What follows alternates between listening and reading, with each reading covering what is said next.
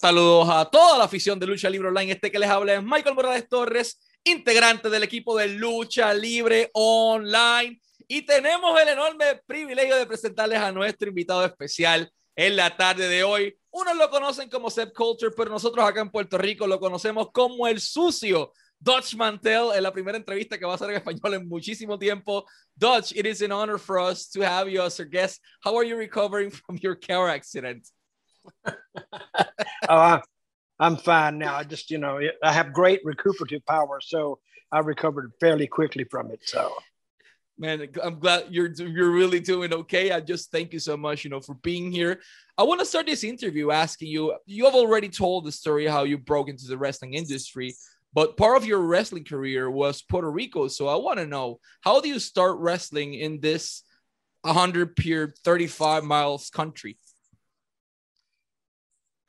Well, back in those days, I was working out of out of Nashville, and Tom Renesto, who was one of the he was the infamous assassin from the Assassins team.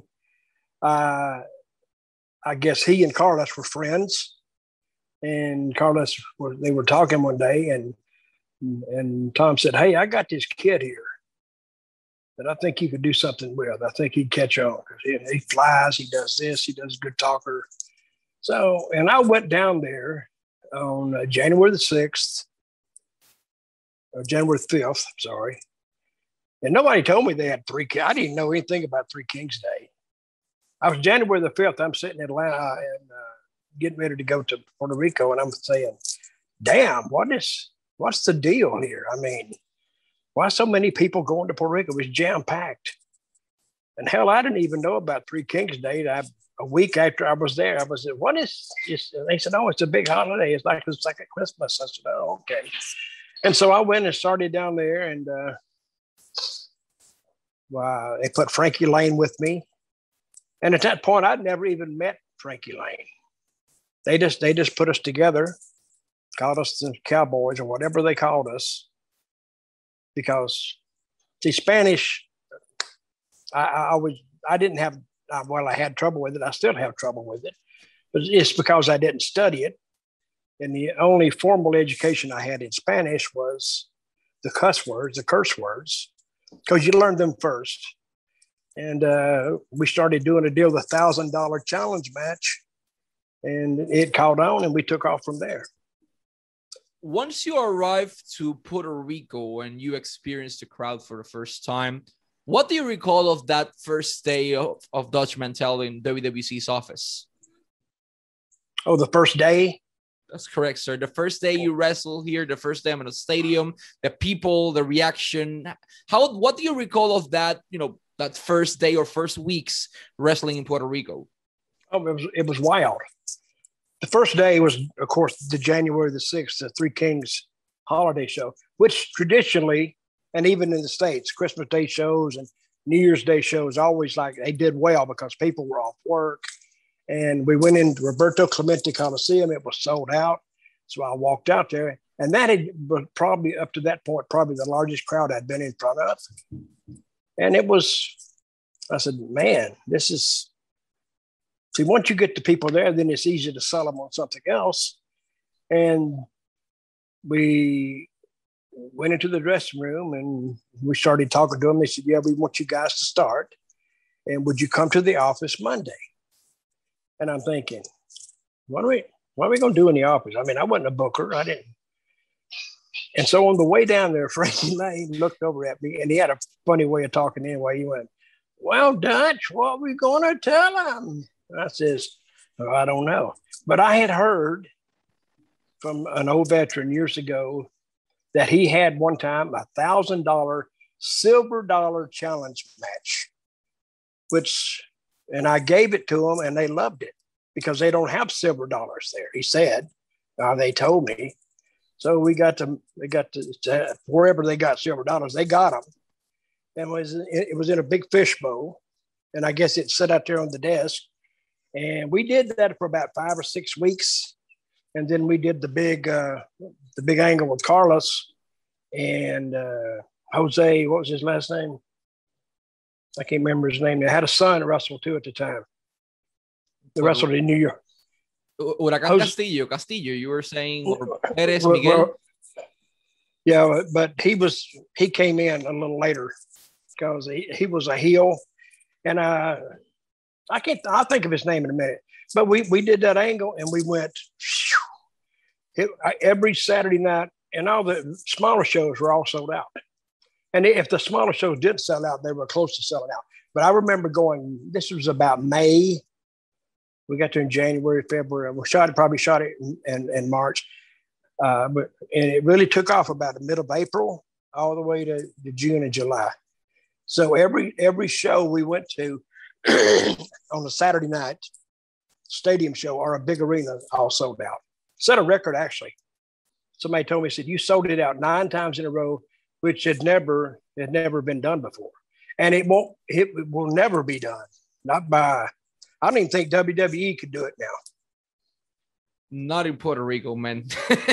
Uh, they can't do it anywhere because WWE, of course, they'll hit Chicago ever say three times a year and they're gone.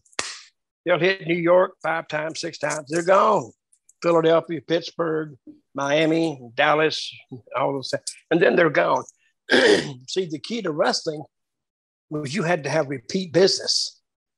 And if you didn't have repeat business, you didn't have a business, you would go out of business. So, and that's how how I actually learned to who See, gave... all this time I was I was learning to book anyway, and I was learning to pace it. Coming up with angles, that's one thing. You got to pace these angles, and you can't get ahead of yourself, or the whole angle's ruined. And that's what a, that's what a lot of young bookers they ask me. Well, how do you know? I said, well, I don't know. You'll know, or if it fails. See, I don't know. one guy said, "How to do this angle?" I said, "Yeah, but it's the angle is not the most important part of it. He said, What is? I said, that, That's your first shot. Your most important shot is your second, is how you follow that up. Because you can do an angle and kill it the next week. I've seen it done a hundred times. So, but you know, that is talking shop there. But uh, Puerto Rican people, very easy to work in front of, very loud, very demonstrative. See, one time I thought I was such a great wrestler. I was walking down the street, Isla Verde or someplace, and people were, you know, hollering things. I thought it was because of my actual great wrestling ability.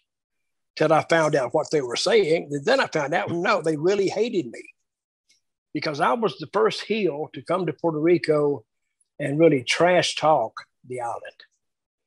I talked it, and I mean, I, the, the women were mad at me, the men were mad at me.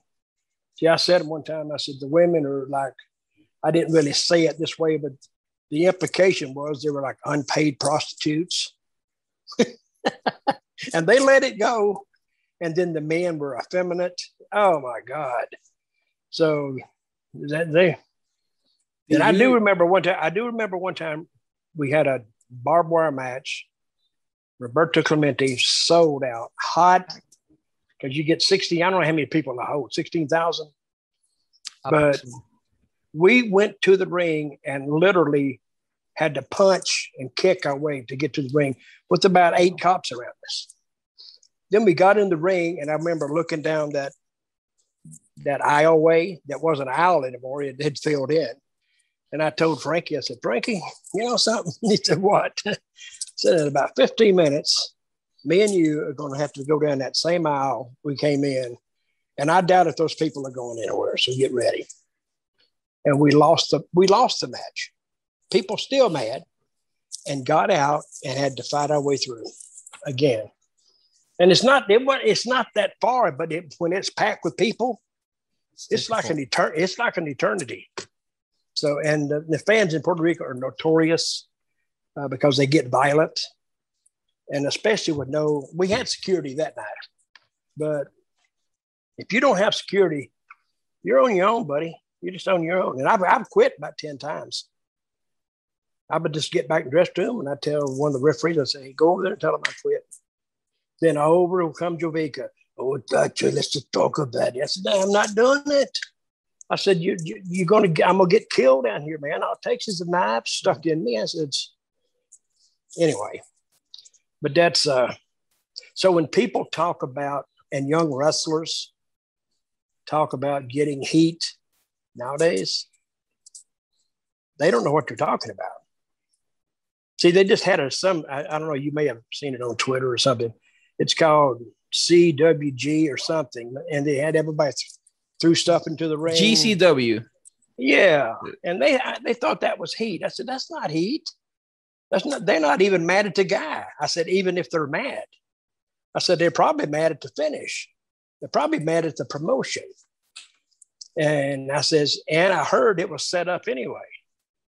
See, you get three or four plants out there and they start throwing stuff and nobody does nothing. Well, everybody else goes, it's monkey, monkey see, monkey do. And that's what they did. And I was telling them, if that had been a real bona fide riot, somebody would have tried to hit the ring, and old Zach Ryder or whatever his name is, Cardona, he would have left. If he's got any sense, he'd be gone. So, and then people attack me on Twitter. Oh man, you know, you're just saying these guys today don't know what you're doing. It's which is what I said, but I don't know. I try I try to stay away from Twitter as much as I can. It's the best thing. The correct question wouldn't be did you ever receive death threats in Puerto Rico? But how often do you receive death threats from the fans in Puerto Rico because of the heat you have here? Oh, I never get death threats in Puerto Rico. Never. What now? Back then? No. Yeah, but- well, they may have issued a death threat, but probably did it in Spanish, so I don't know what they were saying. When they say "I kill you" in Spanish, I went, "Oh, whatever." Yeah, yeah. No, I don't think they wanted to kill me. They this is the deal about fans. they don't really want to kill the heel. They just want to mess them up. See what I mean? See, if you took the biggest heel in the world and took him in the ring and just beat him right in the middle and he laid there, and the people go, they see it and they go, that's it. They want the heel to get up and be mad and pissed off and mad at the people because that's what they like. But yeah, I, I never got any death threats that I that I'm aware of. I'm glad that if I did get some, I'm glad they didn't tell me because I would have went to the ring. What do you recall of? I mean, you work with so many talent in your whole career, but there was a guy in Puerto Rico named Ray Gonzalez, a young guy at one point that that grew basically of your because of your work. So, what do you recall of that early days of Ray Gonzalez? Did you ever thought that you know he was going to be such a big star in the island? Y estamos aquí de regreso con el sucio Dodge Mantell. Tuvimos unos asuntos técnicos en la entrevista que tuvimos que, por eso es que están viendo esto en momentos diferentes. Uh, Dodge, I'm explaining the fans that we have some technical issues. That's where, you know, we're seeing a different shirt and everything. The important part is that you're here with us today. And our next question is regarding a superstar in Puerto Rico they call Rey Gonzalez Sr. You were uh, an important part of his career in his career what do you recall when you saw Ray for the first time? And do you thought that he was going to be a big superstar? Well, he was a good looking guy, good in the ring, good talker, even though I didn't understand clearly what he was talking about. He didn't stumble around and he knew, and he got a response from, from the fans. And that's the first thing I look, look at at a performer or a wrestler is his ability to connect. Now you can see a lot of guys that actually do great stuff in the ring, but something is missing with them because they're not connecting with the fans. Something's missing. So, but Ray, I think, had it all. And I, I told him one time, I said, you need to go to WWF. I think it was WWE. It was WWE then. Oh, when I first met him, it was, it was still WWF. I said, You need to go there. I said, I think you would do well. And he said, I don't know. I don't know. I don't know. Because I think WWF kind of intimidated him a little bit. But if he'd have got there, he would have found out he was better than those guys and would have done well. Plus, he was a, he would be a Hispanic or Spanish speaking performer that they that they like to have. Back in the the old days of the WWWF, when Bruno, Bruno was there, they all they always had like Pedro Morales around, yeah. and he he was the champion for I don't know four years, three years or something. But uh, and especially in a, a, metro center like New York City, A lot of Hispanics lived there, and so and they ran with him for a long, long time. I think Ray would have found they may not have been champion all, but I think he would have uh, he he would have he would have been a big star in WWF, uh, WF, and I think in WWE if he'd have gotten there. So, but I told him, and it was up to him. But I, I think he liked Puerto Rico. He liked being around people he knew, and he felt he felt comfortable with. And if you feel comfortable with something, and you're not, you know, dying to make like a million dollars, I think Ray Ray's family had money because his father owned a store and he owned some more stuff. And so I think Ray not only was good in the ring, I think he was raised right by his parents. And uh, and, and I enjoyed Ray, and I, I thought he would always have a, a great future in wrestling. Perfect. There's a certain uh, issue that happened in Puerto Rican pro wrestling, uh, and I'm talking about Bruiser Brody's death.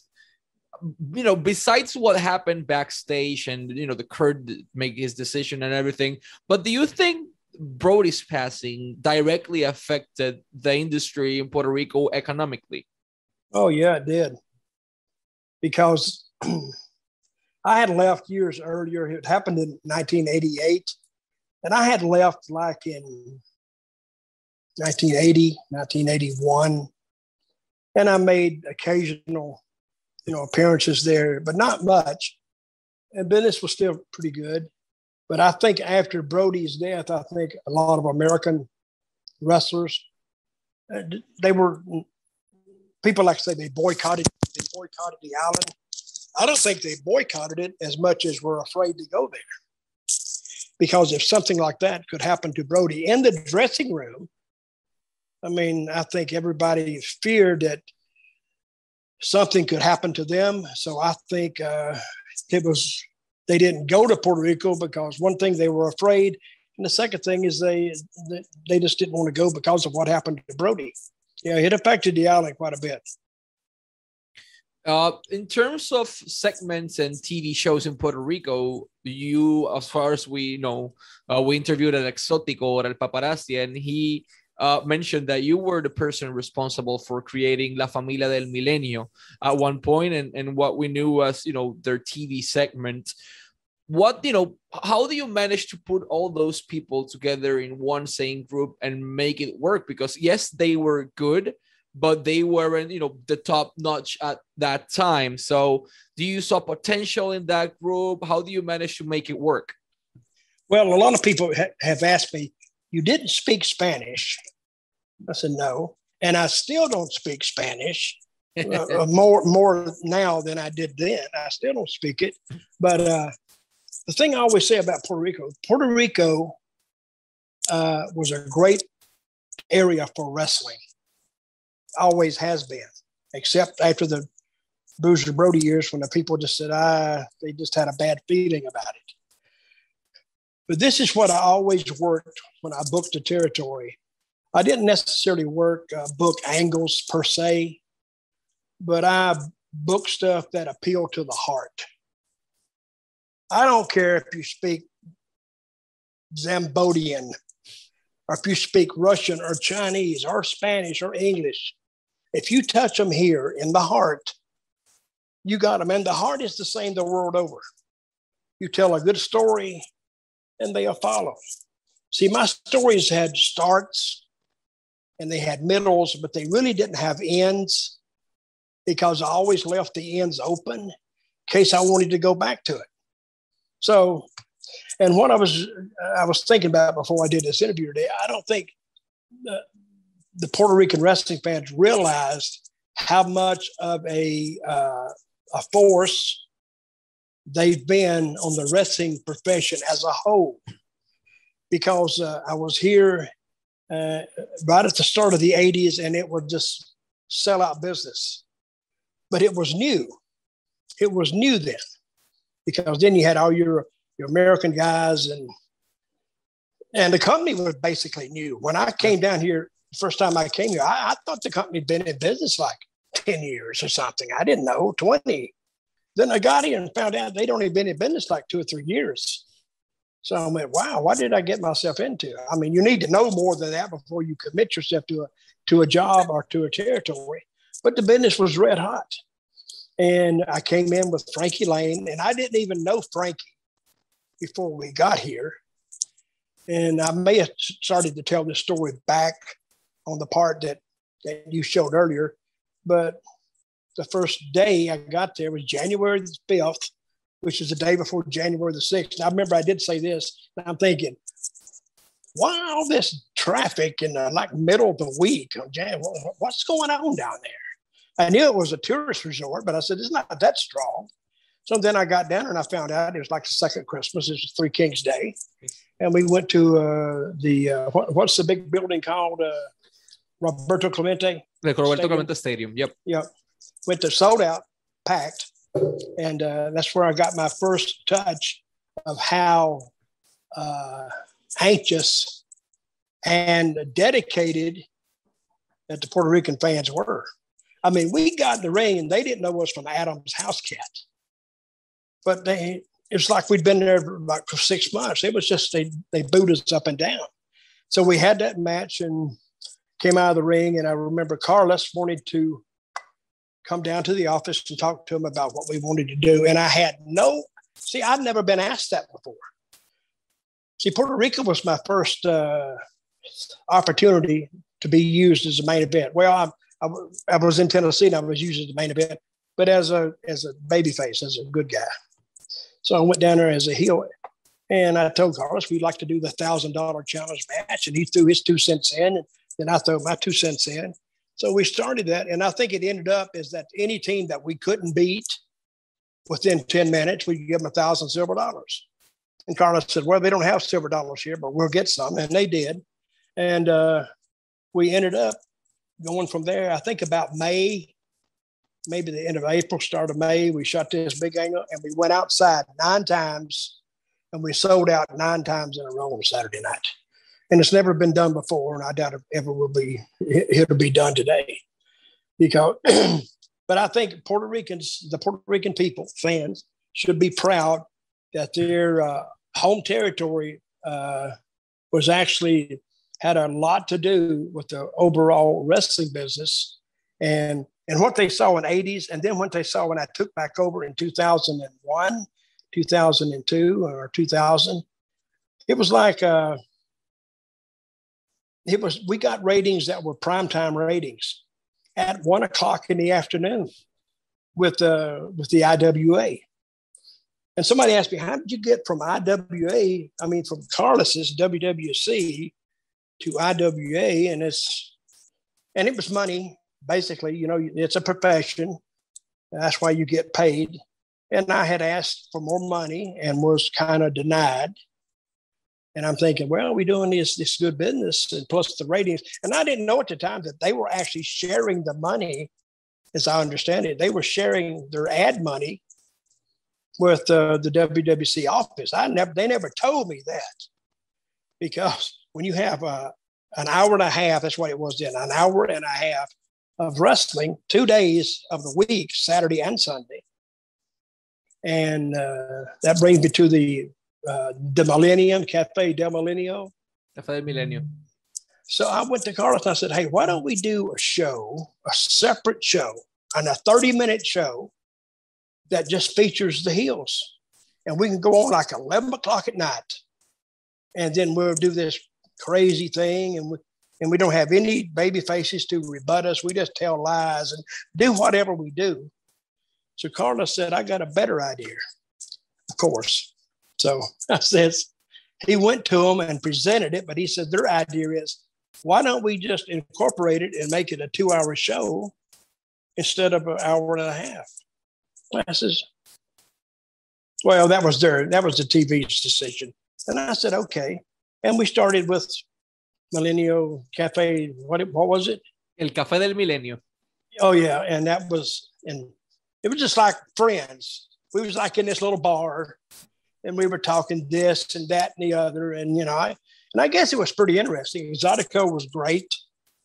I mean, he was he was just hilarious even when he'd have his matches, you know, nobody took him seriously, but he was so entertaining. You had to keep him on the show. And Ray uh, was was good. And who else was in that? uh, Cafe Del Milenio. Was it at uh, Jose Rivera Jr.? Uh, Wasn't he in it? Uh, Am I, breaking up? Yeah, you're breaking up a little bit. Can you repeat that again? No. No, who was in All In Cafe Del Milenio? Jose. Uh, Ray, you had Ray Gonzalez over there. You have Chicky Starr. You have uh, Ray, uh, El Exótico, who was El Paparazzi as well. There were a few guys over there. Yeah. Jose. Uh, what was his name? Jose who? Uh, I think his father. uh, Estrada, Rico Suave, Rico Suave. You're you're mentioning. Rico Suave. Yeah, yeah, yeah. Julio, Julio Estrada. And uh, but it it did well. I mean, we were doing prime time ratings, and the business was good, and so.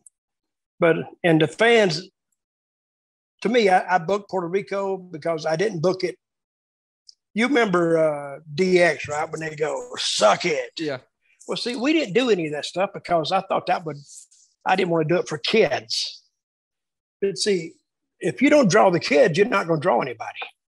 So we made it uh, I always made my angles so clear, I think, I tried to anyway, that even a 10 year old kid could understand it. And if a 10 year old kid can understand it and explain it to somebody else, then everybody understands it. And I remember one year down there, uh, Dave Meltzer awarded me, this is about 2001, I think. He awarded me Booker of the Year. He didn't really like me but he had no choice because the country was only had two companies then.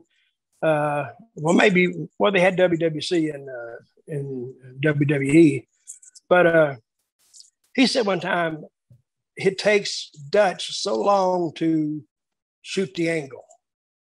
And what I wanted to tell him was, look, we're selling out already. Why would I shoot an angle when I can just take my time and kind of mold and shape what I wanted to turn out like. But he didn't understand that. But as uh, and I always worked under the uh, the thought, uh, don't go too far in an angle that you can't stop and come back a little bit. And the reason I did that is, you know, sometimes angles just don't work. One guy gets hurt, one guy leaves, one guy gets mad. So if you got to back it up, it's not like you're responding solely to that it's like you planned it the whole time. But they were very receptive to almost everything I did, and uh, and one of the easiest crowds to work in front of. Easy. You just go out there and stand there. Ray used to do it. He'd go to the ring and he'd just stand there and look at them, and they just they, they go nuts. So, but I enjoyed my time in Puerto Rico, except for the times that the people actually wanted to kill me. I didn't really enjoy enjoy those times too much. But uh, it, it was a good learning experience for me. And I think a lot of guys, I gave them a chance who hadn't been given a chance before. And one thing that nobody ever talks about is when I jumped from WWC to IWA, I didn't bring anybody in, nor did I send anybody out. Nobody lost their job, and no, I didn't give anybody a job because the place was on its butt. So I remember when I, I, went down there, I think Carlos, we were doing for Carlos at WWC, we were doing like a 12 to a 14 rating on a regular basis. One time I did an 18 there. Why? I don't know. It must have rained that day. People stayed in and, and watched the wrestling show. So when I left because I didn't think I was getting the money I should be getting, uh, Victor Quinones. Hang on, guys. Victor Quinones, uh, he, he wanted to talk to me. So, and I went down there and I, I said, well, listen, I don't, I, I don't think we need to, just, this is what I want. I said, I give him a money amount, give me a ticket home every month so I can go back and forth. So, and he said, okay, and you start. So I left, I think around Christmas, I don't know, 2000, and come back on January the 6th. That January 6th pops up in there again. January the 6th, 2001, and started. So all of a sudden I was here and then I was there. And when I left, uh, the IWA was doing like a 2 6 rating. And I think I made them mad on the first meeting I had with them, with Victor and all of them, and Savio and Miguel. I said a two six ratings where Carlos was doing 12 to 14s. I mean, actually, they were killing uh, IWA. And I said, a two six rating, I said, guys, not to be uh, rambunctious here, but a two six rating, hell, a damn Viagra commercial will get a two six rating. And I thought, so I said, "All right, what are you guys doing?" They said, "Well, we're doing this and this and this." I said, "Okay, we're gonna we're gonna dump that."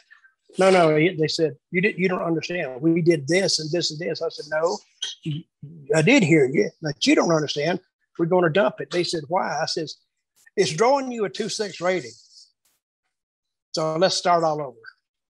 And they said, "Okay."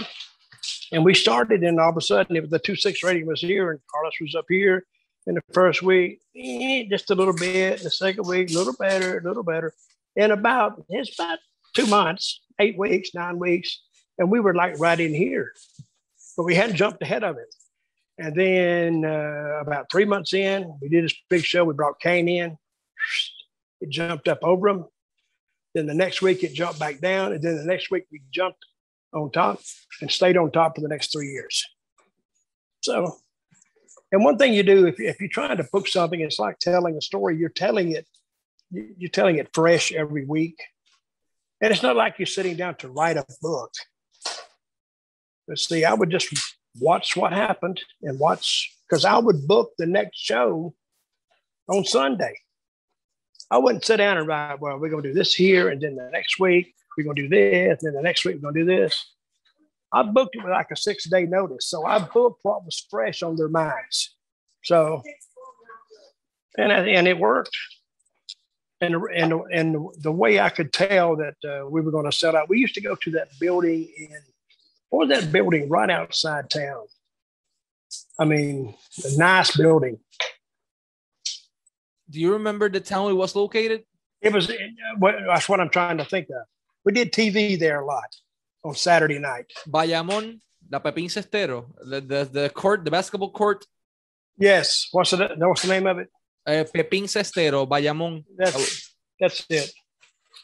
So I would go in that building, and I loved that building for wrestling. It was a great building for wrestling. So we would go in there, and how I knew we were going to sell out is when I pulled up and there was a line out front waiting to buy tickets. That's a good sign and then I would go. And before I would do anything for the show, I'd go get me a couple, and I'd just watch the people come in. And uh, and the show started at eight thirty. I'd start handling the show about ten after eight, and that's what I do. And then when the guy said, "Well, what about this? What about that?" I said, "Yeah, right, sounds good. Let's do it. Let's do it. Let's do it." Because I always give the talent input, and and they went out and they worked hard. And, you know, we used to go outside to those stadiums a lot.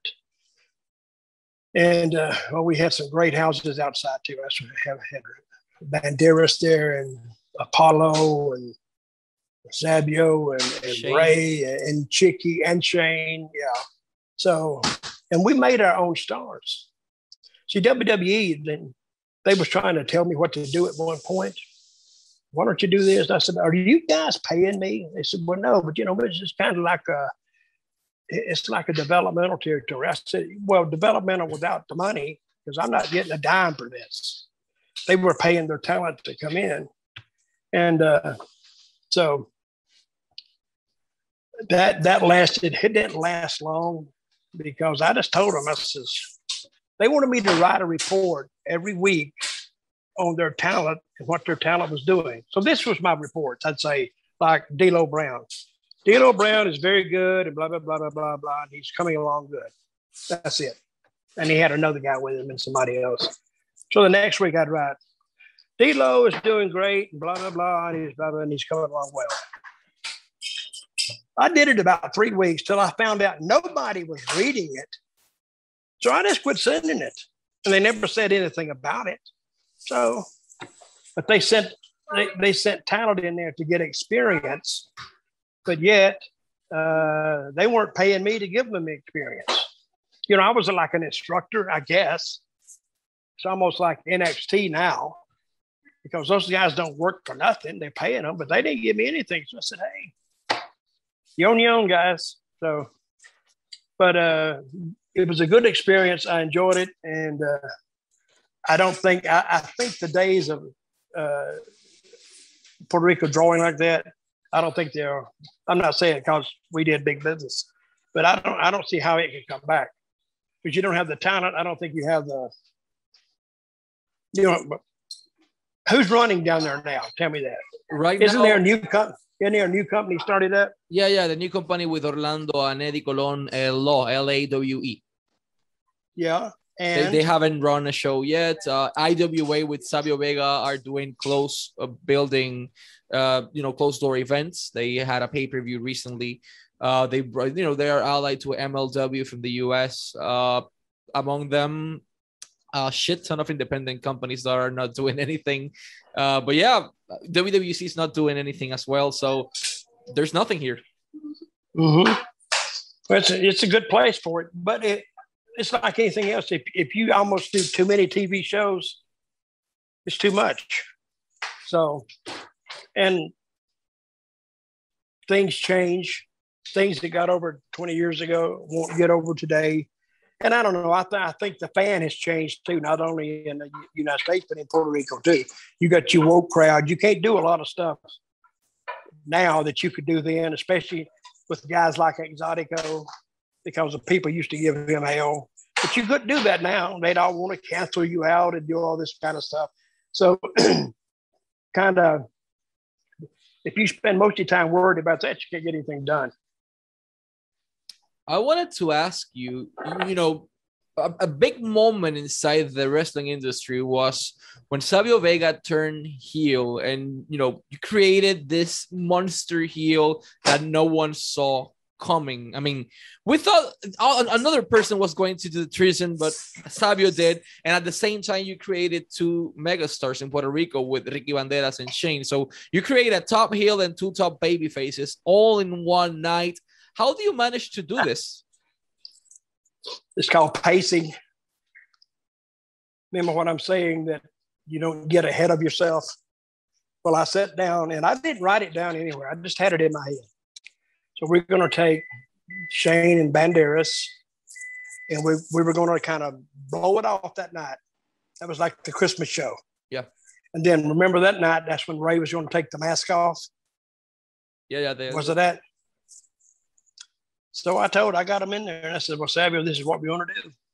Because he could buy out of the contract. And Savio said, Yeah, I'll let you buy out of the contract. I, I watched this back. It was one of the biggest pops I've ever seen, especially when Ray hit Savio. The house came in. And then he beat the hell out of what was the manager's name? uh, Chaparro, I think he was his manager at that point. Yeah, he was like a former senator or something. What was his name? Oh, the, the senator was Fernando Tonos, but Chaparro was the person that, that was managing Ray. Uh, he was a walking heat magnet. But yeah, this, that, that was probably one of the one of the most memorable nights in Puerto Rican history because they had pop, pop, pop, pop back to back. Then we had two weeks to build for the coming back on the January the sixth show, and we took off again, just running with it. So, and Luke was helping me book then. and I said, Luke, this is what we're going to do. You handle the early matches. And because, you know, I didn't even do that much thinking on this. I said, this is what we're going to do. And uh, wasn't that when, wasn't Ray aligned with Chicky and Victor Ray came in. at that time? Uh, yeah, he Yeah, was, but he- he came in with the but- suit and the mask and then the Ray Phoenix character at that point. Yeah. And then I remember that night, I think that, uh, I think Ray, uh, Chicky, and Victor hit the ring and started beating the crap out of Ray. And Savio stopped him, get back, get back.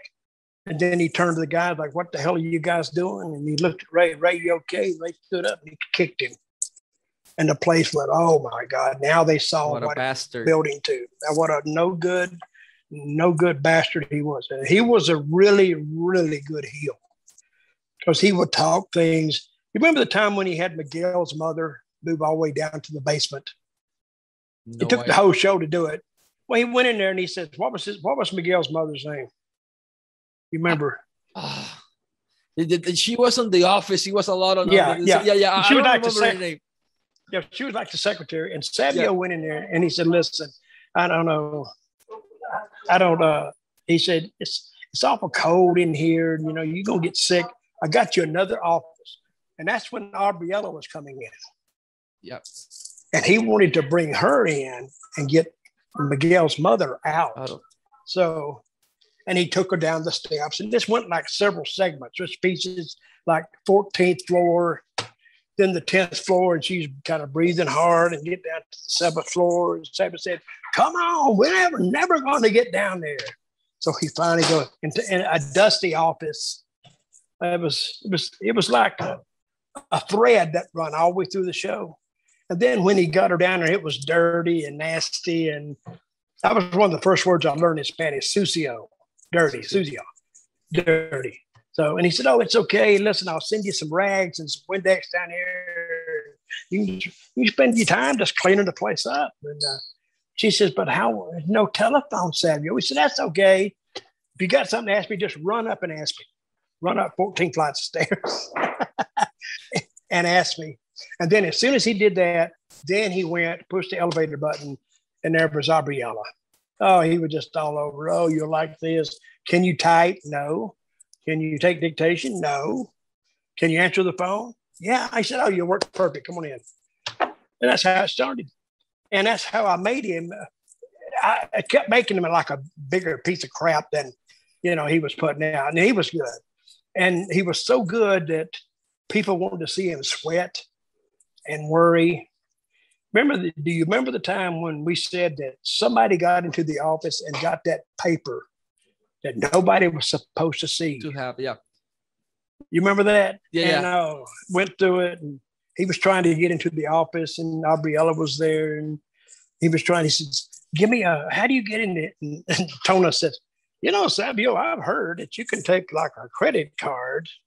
And you can like jiggle the lock a little bit. Oh, you got one? Oh no, I can't be involved in that. that would be against the law. That would be against my ethics. And Savio was in there, you know. Oh, it was it's great. And then finally, Arbiella says, "What are you talking about? That that paper in that thingamajiggy you were talking about?" He says, "The thing, the piece of paper." She says, "Oh, I got that two weeks ago." What? You got it? And then he kissed her. Oh, yeah, I love you. I love you. Love you. And then the show ended with Sago sitting there in his shorts, smoking two cigars. Cigars. And uh, Arbiella was running uh, paper through the paper shredder, getting rid of the evidence. He said, You got to get up pretty early in the morning to beat Savio Vega. Oh. And then, and it just, some of that stuff just happened. You know, just, just, I just thought of a story and let's do it. And, but for me to see it, you got to let the fans see it. And that's what we did. And we had a, who is Hector, not Hector, Moody. Moody. You know yeah. Moody? Yeah, yeah, the Spanish commentator Tremendous. and producer, on- great guy. Oh, he was he was tremendous. So one time, Moody, how Moody got the name is because he was a moody little bastard. He would sit down, oh, and he was like he was suffering all the time. Oh, I said, you and I gave him the name Moody. I didn't call him Moody. I said, You're moody, man. You're moody all the time. Blah, blah, blah, blah, blah. And one day he wanted to quit and kill himself. Then the next day you wanted him to quit and kill yourself. But then finally one day he he just left. He was like a Monday. And he left. He said, and I said, I said, Where's Moody? Uh, he'll be in tomorrow. Somebody said, Oh, okay. Next the Tuesday came, no Moody. I said, What the hell? Maybe he was serious. Maybe he just he's not coming in. And Wednesday come, Moody's not there. And I'm thinking, what the hell? I gotta see Moody did the, the TV layout. I told him what I wanted and he'd play it out. Probably about one o'clock, in walked Moody. In a good mood, by the way. And I said, I wanted to kill him before, but then when he walked in, I said, Oh God, I'm so glad to see you. Let's go to work. And he said, Okay, and he was fine. But Moody, he was I, I, I really like that guy. He's really, really good. It was really How good did you meet? How, how, how did you meet him? Just through wrestling? Uh, Moody's currently a Spanish commentator for Impact Wrestling. Yeah, I helped him get that job. He's a great guy. He called me one. He called me one day. He said, "I don't know what to do." Blah blah blah. I said, "Get on the phone. Call some of these people up. Call Impact. Call somebody. Call WWE. Call." And he did, and they said, "Yeah." I said, "Do it. Good." But they don't know you're looking till you tell them. And you've worked there before, so go back. They know who you are. So I don't know how they do the show. I guess they do they do it live with the Spanish guys, or they come in They- and do a voiceover. the pay-per-views they did it live with the Spanish guys. They added now Hector Caban Frodo, who's also uh, a producer in Puerto Rico as well. Mm-hmm. Okay. But uh, that time in Puerto Rico, I went down there and didn't know nothing and learned a lot. By that time, when I first came to Puerto Rico, I'd never left the country but one time. That was when I was in the army. I, le- I left the country didn't. Hell, I, I didn't know one thing about Puerto Rico. I thought it was a different country, to tell you the truth. I didn't know it belonged to the United States. I learned all that later. Nobody told me. So, but I enjoyed it. Any more questions for me? Yes, I have one regarding how you brought Invader to IWA. You know, I, I, I thought you guys didn't got well. However, you managed to bring him to the IWA. Whose idea was to bring Invader One to IWA and make it work so well? Because to me, he did Well, great work it with WWC, but IWA was, was- completely different. it was Quinones', idea. Yeah. And initially, I resisted it because I said, I don't think we need him. And he said, Well, you know, to make, you know, and he had a point. I'm not saying he didn't have a point. But after what had happened, I thought it was it was okay for business, but disrespectful in a personal way. So, but Quinones, since he was signing the check, I mean, so if I'm going to bring him in, I'm going to make it work. But the invader is very, very obstinate when it comes to working with him. Because if he don't like something, oh, I, I don't like, I don't like that. I don't like it. When I first got down there, I sent him a finish one night. My first night for WWC back in the 90s. I sent him a finish. He sent the referee back and says, Invader no like. He want another finish. So I said, okay, well, I, I'll give him another finish. He was winning. He come referee come back. Invader no no like. Send another one. Now I got the point. I said, oh, okay. I think he's messing with me. I sent another one. So referee come back, same thing. You know like he want another finish. I said, you tell the invader to send me one and we'll do that one. Don't ever ask me for another finish again. And from the time that was like, I don't know when it was, say it's January, but for the time I left by November, I never gave him another finish. I always made him come up with his own finish, but he'd have to clear it with me. Then I would say, I don't like that one, do another one. you he burned the ne- papers. Yeah, he never he never caught he never caught on to it. I said, Yeah, you can do it. You just got to run it by me. So he'd run it by me, nah, nah, come up with something else. So if he wa- is if he's going to be that way, I mean, I wasn't doing anything that was going to hurt him. He was always in the positive. But no, he's going to be a butthole, and he didn't like stuff. So okay, he can do what he wants to do. But I never gave him another finish ever. You And, created and when and when I brought him back for that big show with, uh, wasn't it Apollo and Ray? uh yeah in the summer attitude, Roberto Clemente Stadium. It packed, sold out. Yeah. And he didn't he didn't hurt the show. It just added what they call the flavor for it. It's like you got this great big birthday cake and you put everything on it, but all of a sudden let's light the candle. And that's basically what it did. We just put a little trimming on it to make it look bigger than what it actually was. Uh, so also going to mention you created many superstars inside the wrestling industry, but one of those guys you helped create was the Monster Abyss. He, I remember seeing him in Puerto Rico wrestling in Coto Laurel here in, in Ponce, where I live, among many other places. How do you find him? I found him in the States here on an independent show up in somewhere, Indiana, somewhere. And I went to, then I went to Puerto Rico. But I had I had known him before. So I found him on a like a TNA show. I found him on an independent show first. And then several months later, he was on a TNA show. And so, and he was big, loved the business. So, and I said, How long you gonna be here? He said, Oh, I'm gonna be here a long time. They're gonna use me well. I said, Okay. He called me the next week. we wanted to come. I said, Wait a minute. Thought you said they were gonna use you good. Well, yeah, man. But and he's a he's a he's a worrier. He'll drive you nuts worrying about stuff. And you can look at him sometimes he's like this. He's he's just worried. So he called me up and he said, "Yeah, they said they were going to use me, and but I don't know. I'm not even. I'm not even on next next week's TV." I said, "Man, I wish you'd." And I had a spot for him, but I was just kidding him. I said, "You know, man, I wish you'd have called me 30, 30, 30 minutes ago." He said, "Why?" I said, I just filled the spot. Oh no, oh no. I said, well, wait a minute, wait a minute. Listen, uh, call me back in about an hour. Let me see if I can do some rearranging here. And I didn't have to rearrange nothing. I just and he called me back.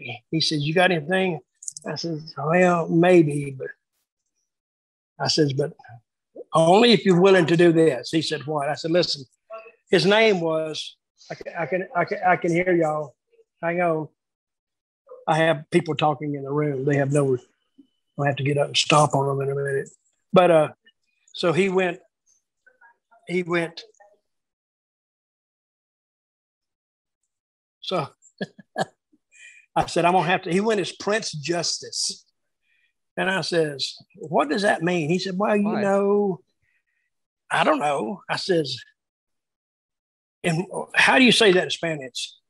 Prince Justice?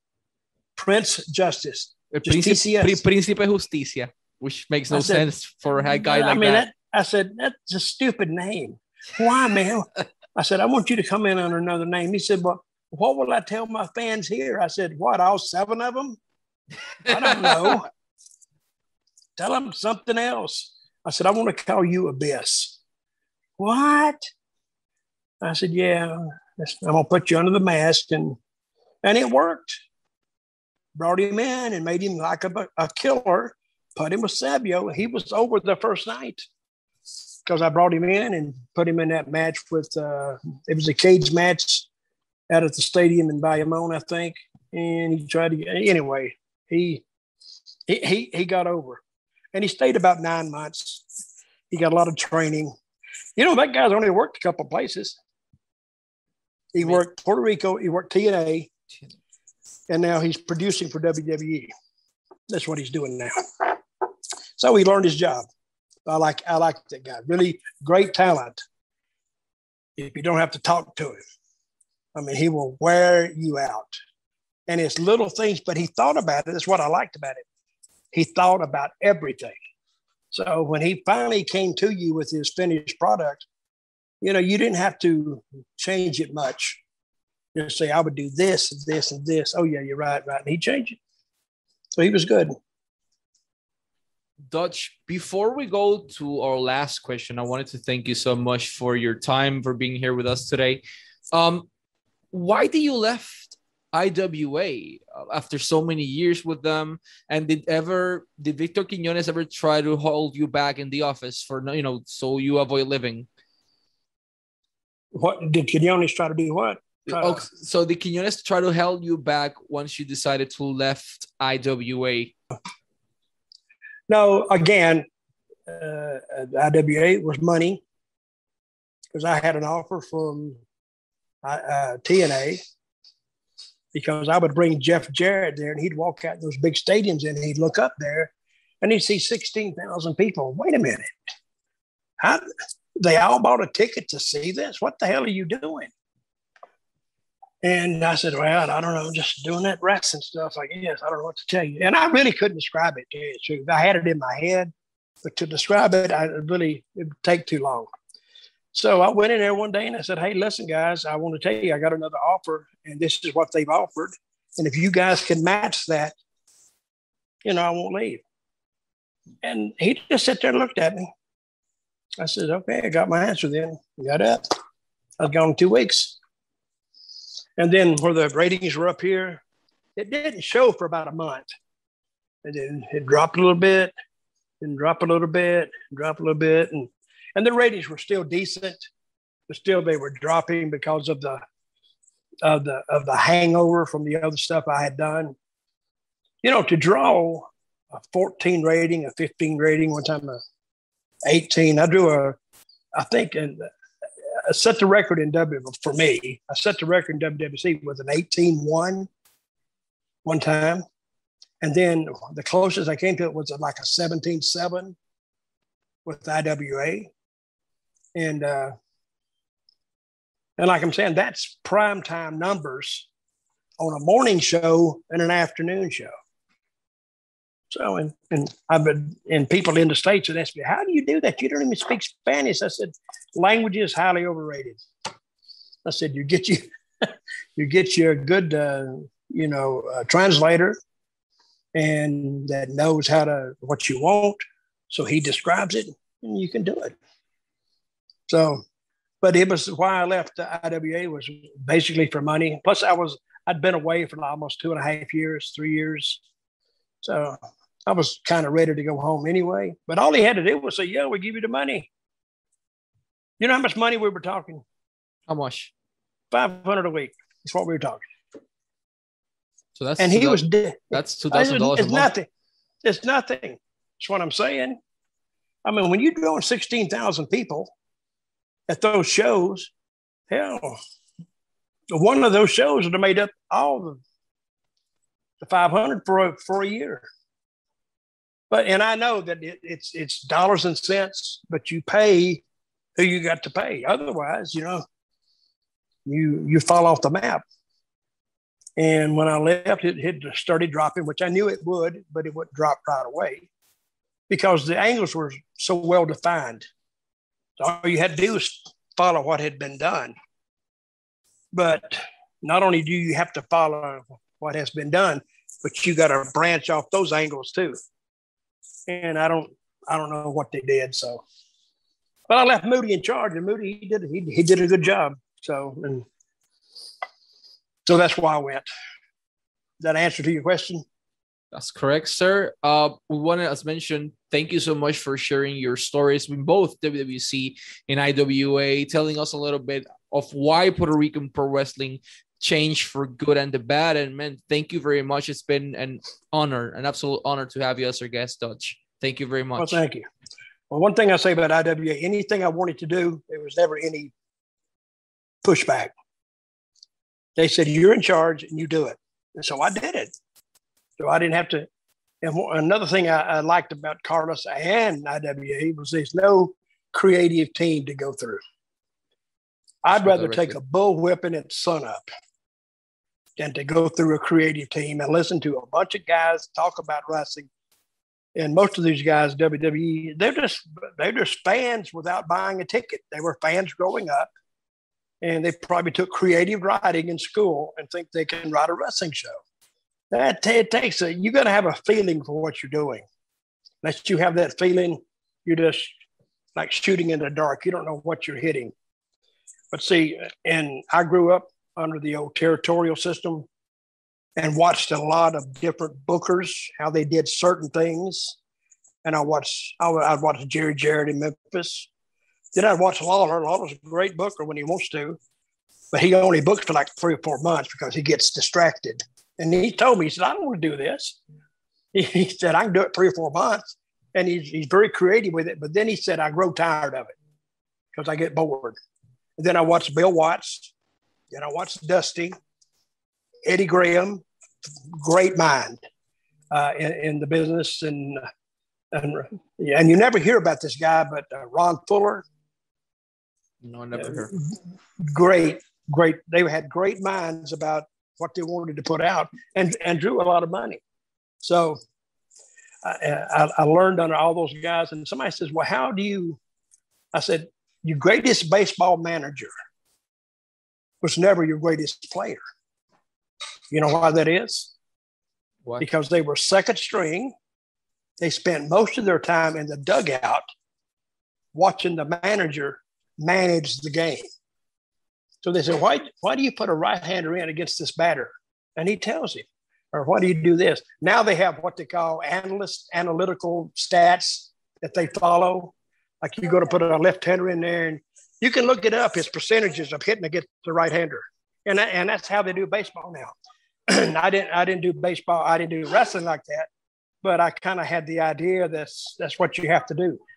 So I'm gl- glad to be here. I want to tell all the people in Puerto Rico, and because I know Puerto Rico's had a, a lot of problems lately, Yeah. the hurricanes and and all this stuff. And, Earthquakes. oh yeah, the earthquake and all this kind of stuff. And so I want to wish them a lot of success. And uh, I hadn't been down there. In, I hadn't been down there since probably 2004. No, I, I was down there for 2006, I believe, was the last Yeah. time you were here. No, I went I went down there for and I was with Ray for a what does uh what does WWC call their their big shows of the year? What is it? Aniversario, aniversario, anniversary. Yeah, I, I went down there about four years ago. Yeah. but I didn't I didn't do nothing. So I just I sit around. I'd, I'd, I'd hurt my legs, so I was like being in a wheelchair and being pushed around. But but I enjoyed it. So listen, if you need anything else, don't hesitate to call. And glad to make your acquaintance and enjoyed the show.